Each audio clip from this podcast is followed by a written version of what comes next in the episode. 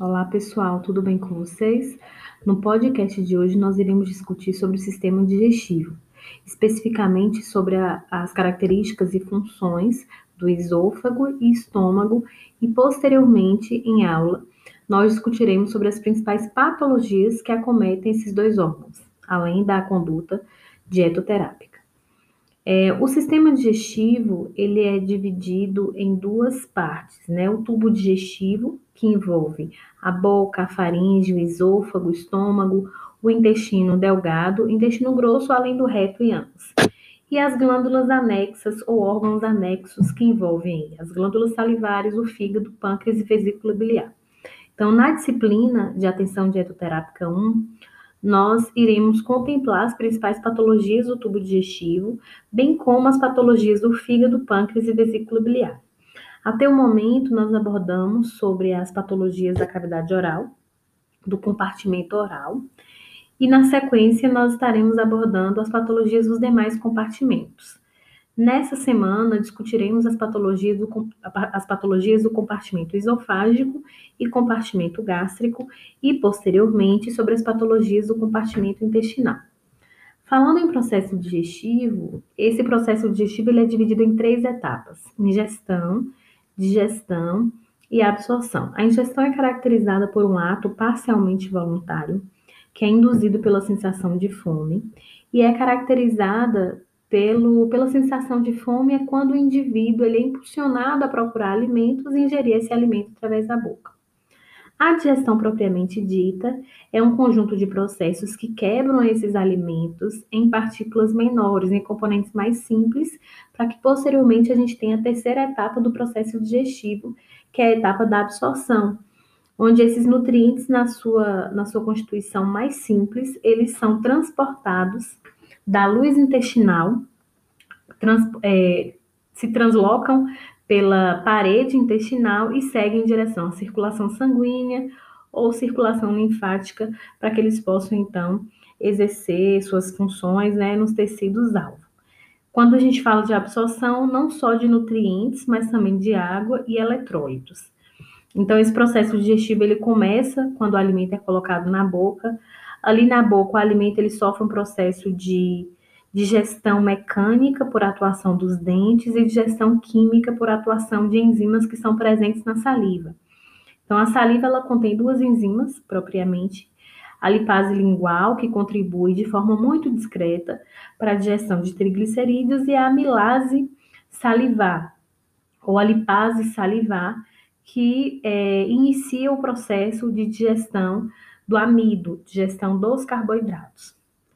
Posteriormente, após esse, esse processo de digestão mecânica e digestão enzimática, temos a, ou digestão química, temos a formação do bolo alimentar. Esse bolo alimentar, então, formado, ele segue de forma voluntária para a faringe. Então, aqui eu já posso citar as três fases da deglutição a fase oral, que é justamente essa primeira fase voluntária, onde esse bolo alimentar ele segue da boca para a faringe, e as outras duas fases, que é a fase faríngea e a fase esofágica, são fases é, da digestão, fases da, da, da digestão que são involuntárias. A segunda fase, a fase faríngea, é quando esse bolo alimentar ele segue da faringe para o esôfago, e a terceira fase, que é a fase esofágica, é a fase involuntária também, onde esse bolo alimentar segue pelo esôfago em direção ao estômago.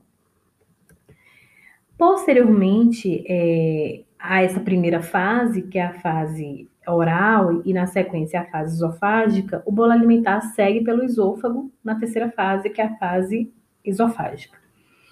Quando o bolo alimentar sai da faringe e segue em direção ao esôfago, a gente tem a abertura de um esfíncter, que é o esfíncter esofagiano superior. Esse esfíncter é aberto justamente para que o bolo alimentar ele siga pelo esôfago, ele caia no esôfago e passe pelo esôfago como um todo até chegar ao estômago. Quando esse bolo alimentar passa por esse esfíncter esofagiano superior, automaticamente ele é fechado para que a gente tenha a abertura do esfíncter esofagiano inferior e isso, por sua vez, favoreça a liberação desse conteúdo esofágico para o estômago. No que diz respeito ao esôfago, o esôfago ele é caracterizado por um tubo de aproximadamente 25 centímetros e ele se estende da porção posterior da faringe até o estômago. Esse esôfago ele é constituído de um, ele é recoberto por uma mucosa caracterizada aí por um tecido queratinizado, estratificado, escamoso, que é justamente para evitar contra-abrasão durante a, durante a própria passagem do bolo alimentar e também para proteger essa parede esofágica contra o refluxo ácido que vem lá do estômago.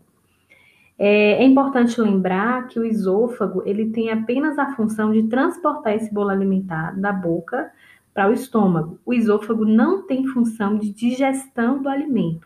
Então, no, no esôfago a gente não tem enzimas, não tem secreções para que a digestão continue. Então, essa, essa, essa digestão, ela começa na boca e ela vai prosseguir no estômago. O esôfago, o esôfago é apenas um canal de passagem desse bolo alimentar. Então, quando o, o bolo alimentar ele passa pelo esfíncter esofagiano inferior e cai no estômago, esse estômago ele sofre um relaxamento adaptado, que é justamente para comportar esse conteúdo que está chegando ali é, do esôfago. Ao mesmo tempo que o, que o estômago ele relaxa para comportar esse conteúdo que veio do, do esôfago, né, que veio da boca, passou pelo esôfago, esse estômago ele se contrai para empurrar esse conteúdo, para empurrar esse bolo alimentar para as demais porções do estômago. Então, o estômago ele é dividido em três porções, que é o fundo, o corpo e o antro. E esse alimento é recebido no fundo, o estômago ele vai contrair para empurrar esse bolo alimentar para o corpo e posteriormente para o antro. Esse processo de contração do estômago também favorece a trituração desse alimento, a digestão mecânica desse alimento. Mas a digestão química, ela é permitida através de, de enzimas, né, um conteúdo que está presente ali no estômago, que é o suco gástrico, que é extremamente ácido. Então, esse ambiente é, do estômago, ele é extremamente ácido, ele tem um pH menor que 2. Quando o alimento chega ali e sofre a atuação de, desse conteúdo gástrico, é, ele, ele passa a ser chamado de quimo, quimo ácido ou apenas quimo. E esse quimo, ele posteriormente irá ser direcionado para o, o intestino, para o duodeno, é, o estômago, é, entre o estômago e o intestino, a gente tem um, um, um, um, compartimento, né, um orifício que vai permitir a liberação desse conteúdo ácido para o intestino, que é chamado de piloro. Então, quando esse piloro relaxa, ele permite, então, gradativamente, a liberação do quimoácido do estômago para o intestino. Quando esse quimoácido que veio do estômago chega no intestino, ele sofre a atuação de um conteúdo é, que irá neutralizar esse pH ácido, e esse conteúdo vem do pâncreas, que é o bicarbonato, o suco pancreático, que é rico em bicarbonato, vai neutralizar esse pH, tornando esse pH é, esse pH maior, ou seja, um pH mais neutro, para que então o processo digestivo seja finalizado ali. Então, o estômago ele tem três compartimentos, como eu acabei de falar para vocês: o fundo, o corpo e o antro. É, o compartimento que divide o estômago do intestino é o piloro, e é esse piloro que vai regular a passagem desse conteúdo ácido para o estômago. O estômago ainda produz uma série de, de, de, de, constituintes que vão integrar como um todo o suco gástrico. O estômago ele produz gastrina, essa gastrina é um hormônio produzido pela célula G e essa, esse hormônio é extremamente importante na contratilidade da mucosa gástrica.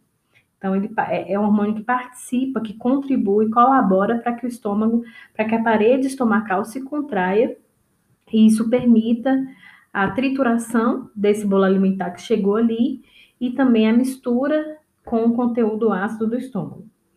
O estômago ele produz ainda a lipase gástrica, que é uma enzima que colabora para a digestão de triacilgliceróis, a digestão da gordura. O estômago produz pepsinogênios, que é uma proenzima inativa e que vai, no momento da ativação, ser importante para a digestibilidade de, para a digestão de proteínas. Tanto a lipase gástrica como os pepsinogênios inativos, eles são produzidos pelas células principais do estômago. O ácido clorídrico, que é o HCl, e o fator intrínseco são outros, outros constituintes do suco gástrico que são produzidos pelas células parietais do estômago. O ácido clorídrico é extremamente importante porque, além de manter esse pH do estômago baixo, ele vai permitir a ativação desse pepsinogênio que estava inativo. Então, esse pepsinogênio, mediante a atuação do ácido clorídrico, se torna uma pepsina ativa. E essa pepsina ativa contribui, colabora para que a digestão das proteínas aconteça. Então, na boca a gente não tem digestão de proteínas.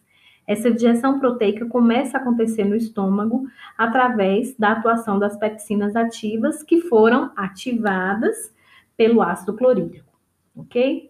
Além disso, o fator intrínseco que é produzido pelas células parietais, ele vai ser extremamente importante lá no ilho, na última porção do intestino delgado, é, colaborando para a absorção da vitamina B12.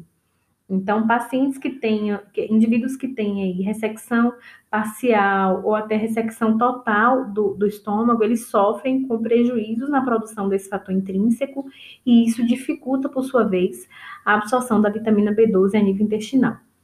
Além disso, é, as glândulas cárdicas do, do, do estômago, as glândulas próximas ali à cárdia, que é o que vai dividir ali o estômago, é o compartimento entre o estômago e o esôfago, elas são importantes porque elas produzem muco e esse muco irá cobrir, recobrir, proteger a parede gástrica contra a ação do, do próprio ácido clorídrico.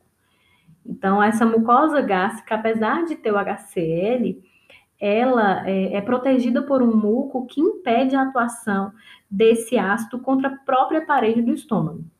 Então, quando esse muco é perdido, quando a gente tem diversos fatores que colaboram para o desgaste desse muco que protege a parede gástrica, algumas patologias podem surgir, como é o caso da gastrite, da úlcera, porque vão contribuir para o desgaste desse muco, tornando essa parede gástrica mais suscetível à ação do ácido clorídrico, do HCl.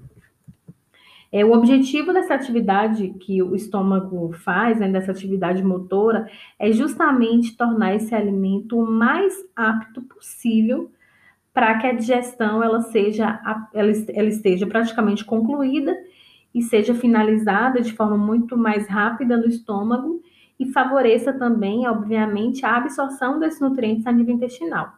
A maior parte da, da digestão vai acontecer realmente no estômago, mas alguns nutrientes eles precisam finalizar o processo digestivo ainda no duodeno para que no jejum ocorra o processo absortivo.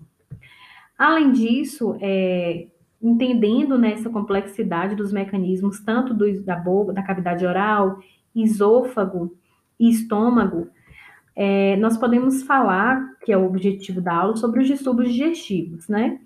Infelizmente, esses distúrbios, tanto na, do esôfago como do estômago, estão entre os mais comuns na saúde. Então, várias pessoas elas cursam com esse tipo de problema.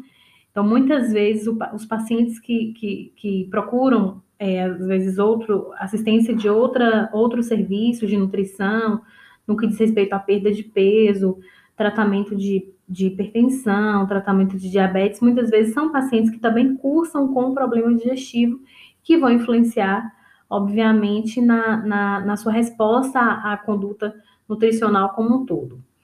Nesses distúrbios, os alimentos podem ter um papel significativo tanto na progressão, ou seja, na, na, na, formação desse distúrbio, na progressão desse distúrbio, mas também são importantes no tratamento, ou mesmo na prevenção desses distúrbios gastrointestinais. A dieta é capaz de promover qualidade de vida desses pacientes, é importante porque promove é, redução da dor para aqueles indivíduos que já têm a doença, redução do sofrimento e redução dos custos associados a essas doenças.